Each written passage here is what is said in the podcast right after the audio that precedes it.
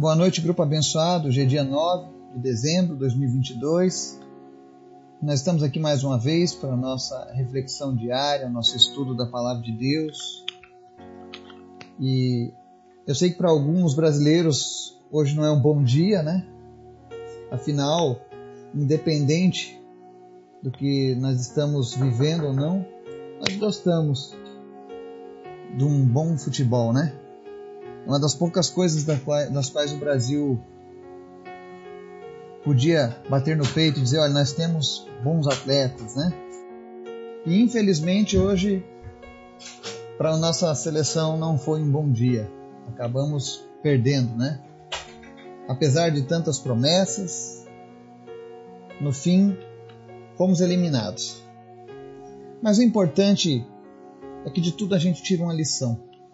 E hoje nós vamos falar sobre infalibilidade de promessas. Existe um ser que pode sim prometer coisas e cumprir. Se ele disser que algo vai acontecer, isso vai acontecer, vai se cumprir. Nós estamos falando do nosso Deus. As promessas de Deus não falham. Elas sim são de fato infalíveis. Você nunca vai se frustrar com Deus porque Ele nunca vai falhar conosco. Ele nunca vai nos desapontar, Ele nunca vai nos decepcionar. E é sobre isso que a gente vai refletir um pouco hoje. Mas antes da gente começar a nossa reflexão, convido você para a gente estar orando, intercedendo, apresentando os pedidos da nossa lista, apresentando a nossa nação, amém? Vamos orar?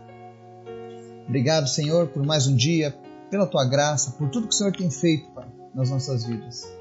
Nos ensina, Deus, a compreender a tua vontade, o teu agir, que sejamos menos questionadores e mais gratos a ti por tudo que o Senhor é nas nossas vidas.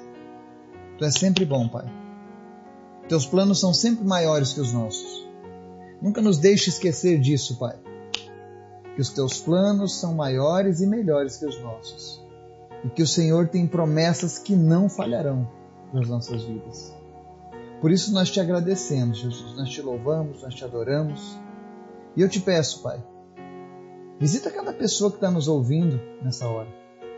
Que teu Espírito Santo envolva essa pessoa, que ela sinta a tua presença. Que ela possa ser tocada, Deus, pela tua presença. Aqueles que estão tristes, chateados, depressivos, frustrados, em nome de Jesus, Deus, fala ao coração de cada uma dessas pessoas e que eles possam depositar a confiança em Ti, porque Tu sim, Senhor, Tu nunca falhas. Abençoa a nossa nação, Pai.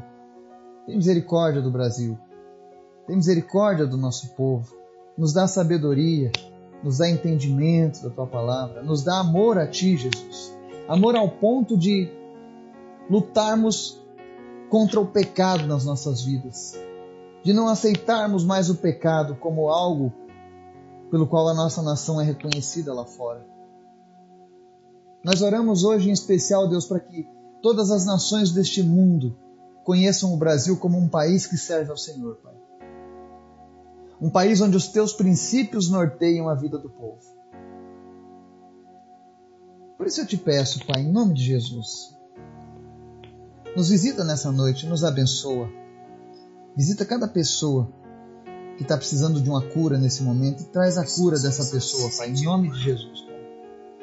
Cura ela, seja qual for a enfermidade que tenha abalado a vida dessa pessoa, que o Senhor possa tratar essa pessoa agora, em nome de Jesus. Eu repreendo toda ação do câncer, toda ação de infecções, inflamações, problemas de visão, audição, fala, problemas de coluna, em nome de Jesus, pessoas sejam curadas nessa hora, para honra e glória do teu nome.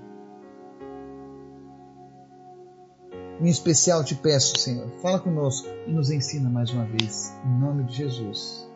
Amém. O texto de hoje está lá em Josué, capítulo 21, versos 41 a 45, que diz assim: No total, as cidades dos levitas nos territórios dos outros israelitas foram 48 cidades com seus arredores. Cada uma de todas essas cidades tinha pastagens ao seu redor. Assim o Senhor Deus deu aos israelitas toda a terra que tinha prometido sob juramento aos seus antepassados. E eles tomaram posse dela e se estabeleceram ali. O Senhor lhes concedeu descanso de todos os lados, como tinha jurado aos seus antepassados. Nenhum dos seus inimigos pôde resistir-lhes, pois o Senhor entregou todos eles em suas mãos. De todas as boas promessas do Senhor à nação de Israel, nenhuma delas falhou, todas se cumpriram. Amém?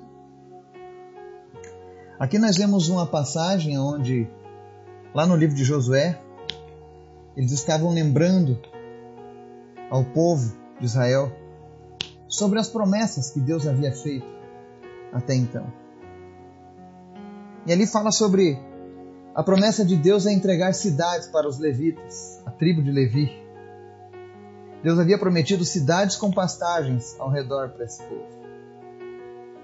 E aqui nesses versículos nós vemos que, como Deus havia prometido, de fato aconteceu na vida daquele povo.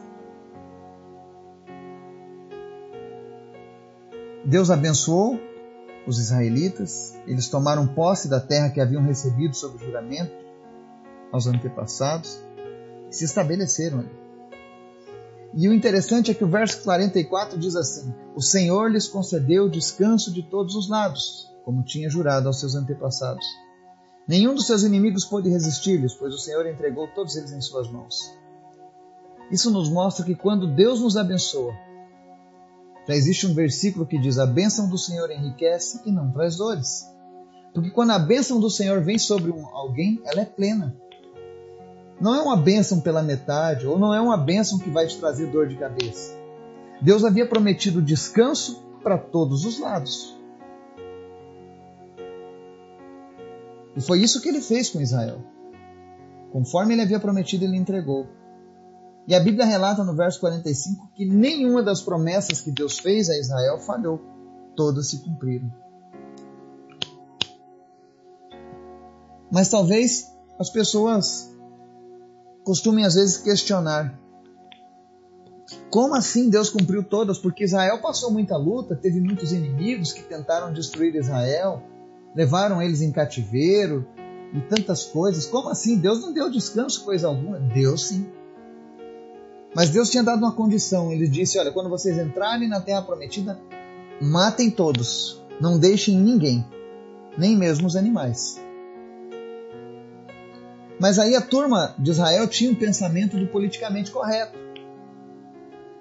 Quando eles entraram, alguns disseram: Não, esse povo aqui, esses cananeus são gente boa. Não, vamos ter dó dos bichinhos, vamos deixar eles aqui. Eles não vão fazer nada, eles estão prometendo que eles não vão fazer nada com a gente. Deixa eles aí. É muita terra que Deus está dando para a gente. E o que, que aconteceu? Se tornaram os maiores inimigos do povo de Deus. E todas as vezes que Israel se incomodou, foi porque desobedeceu a uma ordem expressa de Deus de acabar com todos os inimigos daquela terra. Aqueles inimigos que eles fizeram pouca questão no passado, depois se tornaram seus algozes. Isso me lembra o efeito do pecado. Quando você trata o pecado com desdém, quando você não dá o devido valor ao pecado, sobre o poder destrutivo que ele pode ter na sua vida, se Deus diz fuja do pecado, fuja do pecado. Israel ignorou isso. E isso virou uma pedra no sapato de Israel por toda a vida. Mas o interessante é que a promessa de Deus se cumpriu. Ninguém pode dizer que foi Deus quem falhou. Quem falhou foi Israel. Da mesma maneira, Deus tem promessas para mim e para você. Diferente da promessa que o Brasil tinha de ganhar essa Copa, a promessa de Deus não falha. A promessa de Deus sempre vai se cumprir. Então continue buscando a Deus, continue sendo perseverante a Deus. Continue sendo fiel a Deus. Mesmo que hoje você talvez não possa ver o cumprimento dessas promessas, lute para vencer o pecado na sua vida, lute para que você seja obediente a Deus. Ontem eu vi um texto e um vídeo muito interessante de uma cidade da Guatemala chamada Almolonga. Era uma cidade domada pela idolatria, feitiçaria, criminalidade, tinha 47 bares, muitas pessoas embriagadas, muitas, muitos homicídios. Era uma cidade que estava sendo destruída. Então o povo de Deus daquela cidade começou a clamar, começou a orar, pedindo a Deus: Senhor, tem misericórdia do povo de Amolonga, Senhor, salva essa cidade. A tua promessa, Deus, é que a terra que nós pisamos será a terra santa e o inimigo não prevalecerá. E eles começaram essa oração. E aquelas igrejas começaram a crescer em Amolonga. E hoje é uma das cidades mais prósperas do mundo, da Guatemala. A terra, que era um solo infértil, que era um solo pobre, se tornou num solo fértil. Começou a ter prosperidade na cidade, só existem hoje três bares. E todo mundo é cristão. E não cristão nominal, cristão de praticar. Então lá, por exemplo, fecharam a delegacia. Porque não existe mais crimes na cidade. E não porque as leis são severas, mas porque as pessoas entenderam que se elas fizerem a vontade de Deus, elas vão ter descanso de todos os lados, assim como foi com Israel no passado. E nenhum inimigo pode resistir ao povo de Amolonga, porque toda uma cidade está comprometida com Deus. E eu gostaria muito que nós tivéssemos esse mesmo intuito no nosso coração pela nossa nação. De entregar a nossa nação de fato a Deus, orar, Deus salva essa nação. Senhor, cumpre promessas na nossa nação também, de que o país será um celeiro das nações, não de alimento, mas de missões. De que daqui do Brasil sairão aqueles que vão incendiar o mundo com a tua palavra, que vão preparar as pessoas nos últimos dias para salvação. Porque tudo isso está disponível para nós, são promessas do Senhor. Mas para que isso tudo aconteça, nós precisamos estar ligados ao Senhor, fiéis ao Senhor. E entender que a promessa do Senhor está sendo válida sobre nós. E se eu e você ainda não estamos experimentando, nós precisamos rever. Será que eu estou em pecado? Será que eu estou fazendo coisas que desagradam ao Senhor? Será que eu fiz como os israelitas, que fizeram vista grossa? Mas se após tudo isso você vê, olha, Senhor, esquadrinha minha alma e ele não acha nada de errado em você, glorifica a Deus. Porque com certeza a chegada do cumprimento dessas promessas está próxima sobre a sua vida. Porque é assim que Deus trabalha. Não perca a esperança em Deus. Não perca a sua fé no Senhor. Não importa o que está acontecendo com o mundo, com a nossa seleção, com a nossa nação, com a guerra na Ucrânia, não importa.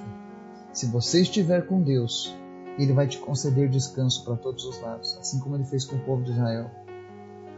Quando nós andamos em obediência à Sua palavra, nós colhemos frutos que são dignos do Senhor. Que o Espírito Santo possa nos fortalecer, nos animar, nos inspirar a continuar crendo e confiando nele. Em nome de Jesus. Amém.